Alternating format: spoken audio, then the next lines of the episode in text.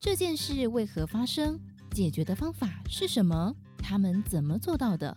而采访幕后又有哪些不为人知的历程呢？就让编辑室好好说。大家好，欢迎收听编辑室好好说，我是金周刊执行副总编方德林。现在又是十二月了哈，那每一年的十二月，我们都会有一些固定的专题要在这个时候出刊。其中有一个就是我们会回顾这一年来台湾发生啊，国际呃国际跟台湾发生的一些财经大事，那也会在这个时候选出风云人物啊，财经风云人物。那呃，今天我们在现场请到的是我们的年生万年生，大家好。在我旁边的是笑雨，那我今天有问题要问笑雨哈，就是我们来一个简单的考试好了，因为已经到十二月了嘛哈。那如果笑宇，你回顾一下今年你记忆当中有的一些大事情是什么？我的脑容量其实有点少，所以我只记得最近发生的大事，比方说要公投啦，嗯，比方说高嘉瑜案子啊。哦，那果然都是这两个礼拜的事。对，对，再往前的话，记忆很薄弱。是，所以这就是我们为什么要在这个时候帮大家回顾的原因。太棒了。呃，其实如果是我的话，呃，我第一个想到当然今年的疫情嘛，五月的疫情，哦、然后呃，奥运。哦、嗯，不知道大家还有没有记忆哈？嗯，那如果是财经大事的话呢？当然，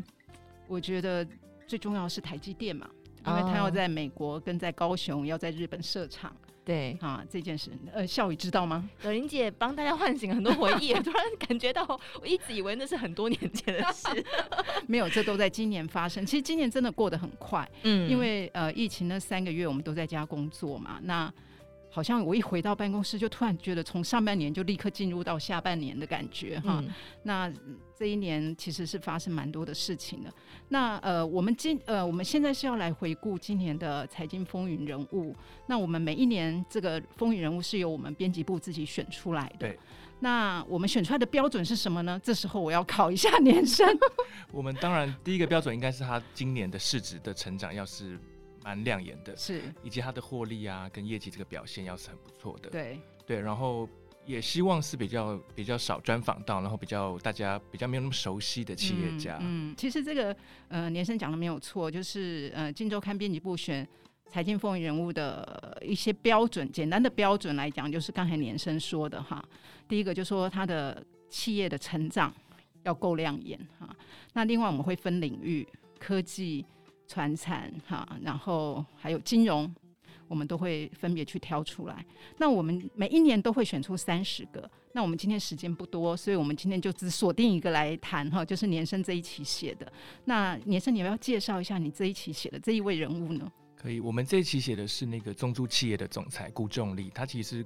呃整个顾家的老三，就是父亲是顾连松先生，那他是第三个，嗯、就是最小的儿子这样子。嗯、那其实他最早是接下家族的一个。版图比较小的事业是有关租赁，租赁不知道大家熟不熟？它就是最早其实是锁定在中小企业，因为大家知道说，如果企业有资金需要去有一些融资需求的话，通常是找银行嘛。但是银行可能中小企业的话不是那么顺利可以借到钱，所以他们就透过设备租赁的方式，就是中租这家企业做，就是说中小企业如果它因为生产通常制造业有一些设备或机器嘛，那这个中租做就是说你这个机器可以抵押，那我就借钱给你这样子，所以它就是。呃，等于说是银行之外的一个融资，对中小企业来说一个很好的工具。那它是在中租企业在做这个租赁，在台湾已经做了快五十年。我们写的这个中租企业的总裁顾仲立先生，他也是在一九九八年回台湾接下这个家族的租赁事业。那他旗下有一个呃上市的主体是中租控股。嗯、那我们这次也看到他从呃二零一一年就十年前底上市以来，市值大概才一百九十亿到。最新的市值已经到了快四千亿，所以是成长了大概十九倍。哇，对，那而且它是连四年是赚超过，就 EPS 超过十块，都赚超过赚超过一个股本。对，嗯、那因为他刚讲到说这个租赁的生意其实是一个。对银行来说是比较不起眼，因为它这个中小企业的征信会比较麻烦，嗯、对，所以是一般银行会比较想要做金额比较大的案子，所以它是从这种别人看不起的小生意慢慢累积，然后到今天就有开始开花结果，有不错的一些表现。年生，你刚才有提到说它现在市值大概快四千亿嘛，哈，对，三千七百七十一亿。哦，OK，那这样子的市值如果放在台湾的控股金融控股来讲，它大概会位在大概什么样的名次？对，因为台湾有十五家金控嘛，它大概是在可能前四名、前五名，哦、就是它这样的市值是昨天的这个市值已经超越了玉山金控。OK OK，所以其实它真的已经做到，虽然只是做租赁，但是它的规模已经做到。几乎是台湾金控的大概前前三名了，几乎那个应该有到前五名，可能前三名还没有。对，呃，前五名。OK OK，你刚刚有提到，就说这个征信是很麻烦的嘛，哈。对。呃，就说因为它主要是对中小企业去做放贷嘛。那我的好奇就是说，那中租如何去做到征信？我不知道它的呆账率高不高。可以这样问，其实是很低的。嗯、那因为他们有一个先行优势，就是他们其实，在台湾已经是台湾的租赁龙头。之后，在二零零五年，就算是也是第一家业者。因为台湾金融业其实因为法规关系没有办法到中国大陆嘛，但是租赁是可以的，嗯、所以他在二零零五年就取得了第一张所谓外资的租赁独在中国的执照，就百分之百持有的。所以他也是很早就开始就在中国开始卡位，然后也一路壮大到现在。那刚刚讲的这个。呃，风险的评估，呢它其实有一些独到的，他们讲做 pebble，就是譬如说，他就讲到说，因为中国的可能中小企业的财报什么，可能未必是非常的透明或是正确的嘛，所以他们就是说，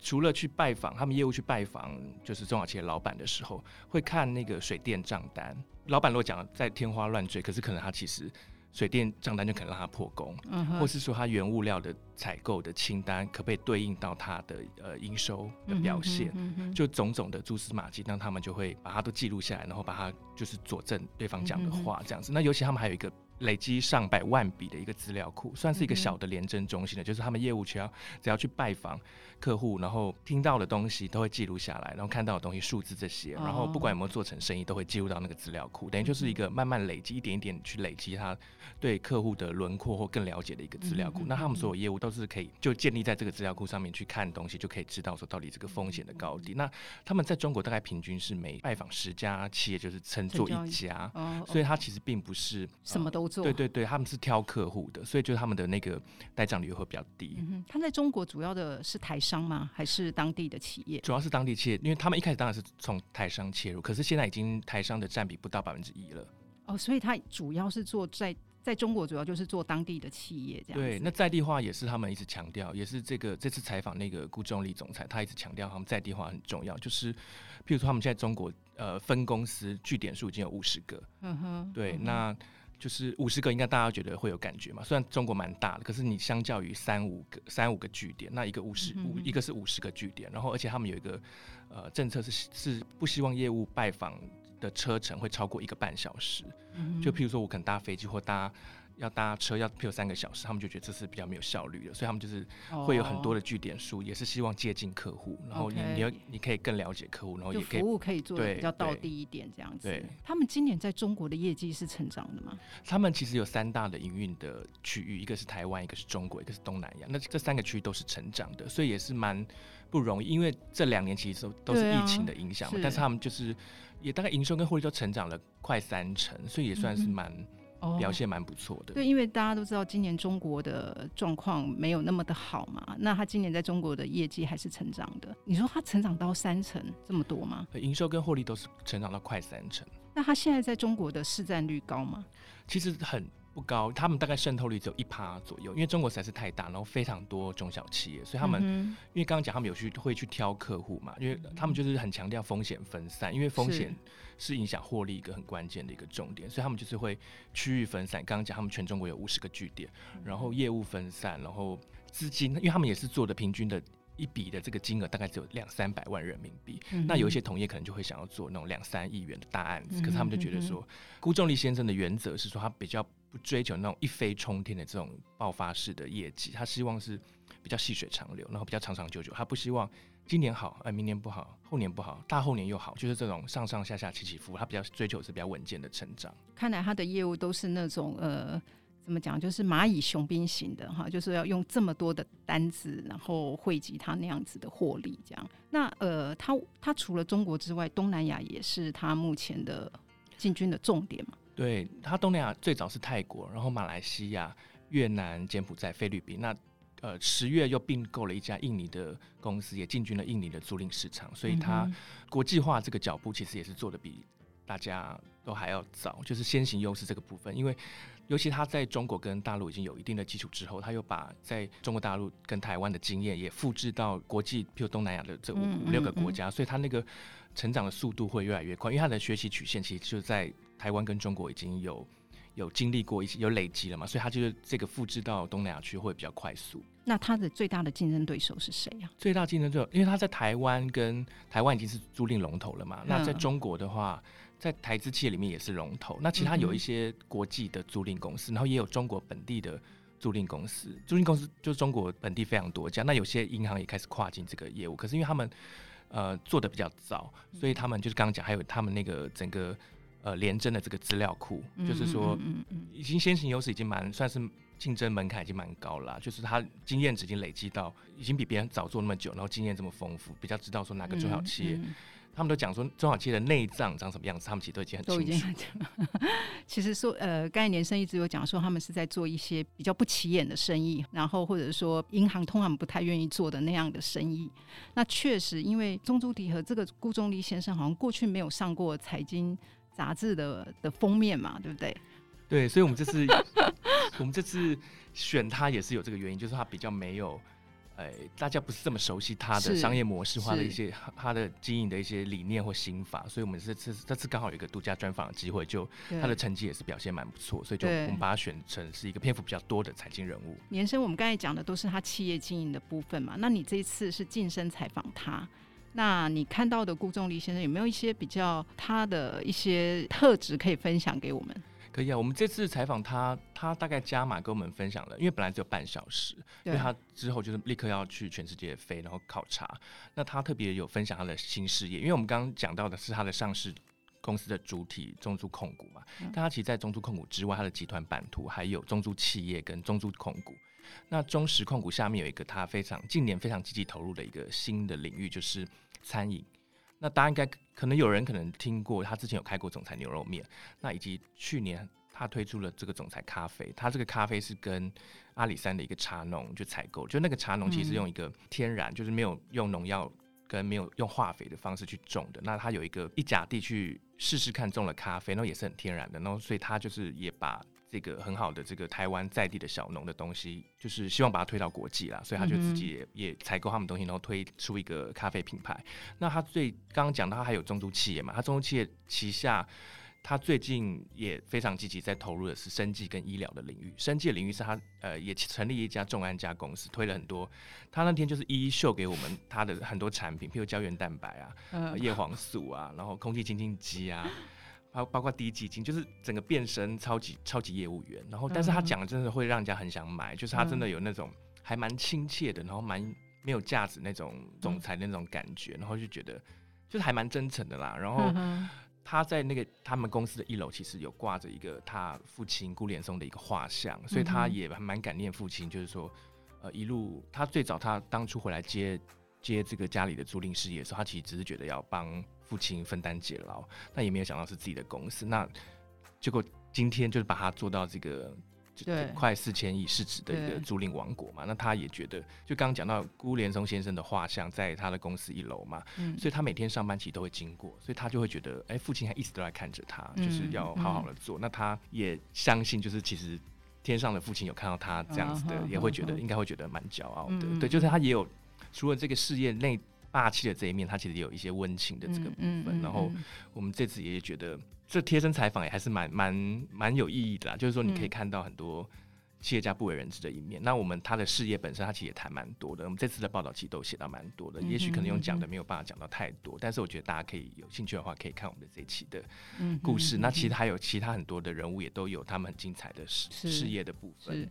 其实我们刚才一直有讲到他的公司市值是四四千亿嘛，哈，其实他也是台湾现在最年轻的千亿富豪，对不对？对，这是美国 Forbes 在今年做一个台湾五十大富豪的一个调查，他是以三十八亿美元吧，我没有记错的话，身价的话，这样大概就是一千零五十亿左右，对，对，所以也算是蛮不容易的。因为刚刚讲他从这个租赁的小生意，尤其昨天那个红海的创办人郭台铭在他脸书就是有。呃，发文说，当初红海创业草创时期，第一个设备租赁就是跟中租，他说他就是特别提到说，如果没有中租这样的设备租赁的服务，对他们可能就可能就是要去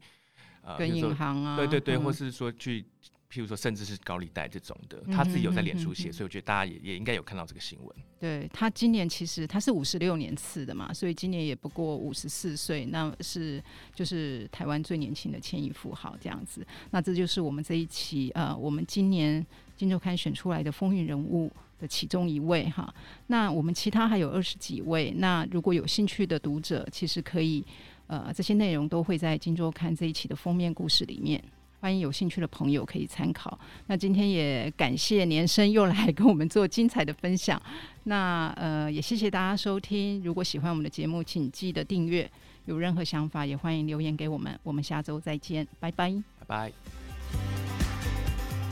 以下是广告。现在有一个话题非常热门，叫做元宇宙。不知道大家对元宇宙的想象是什么呢？元宇宙其实就像是 AR、VR、XR、MR 这些技术的总和再升级，让现实生活当中的你可以进入到虚拟世界进行你的日常，又或是打造心中想望的那个世界。在这个由零跟一组成的宇宙中，不可能都将会化为可能，但是我们也还是会回到现实当中。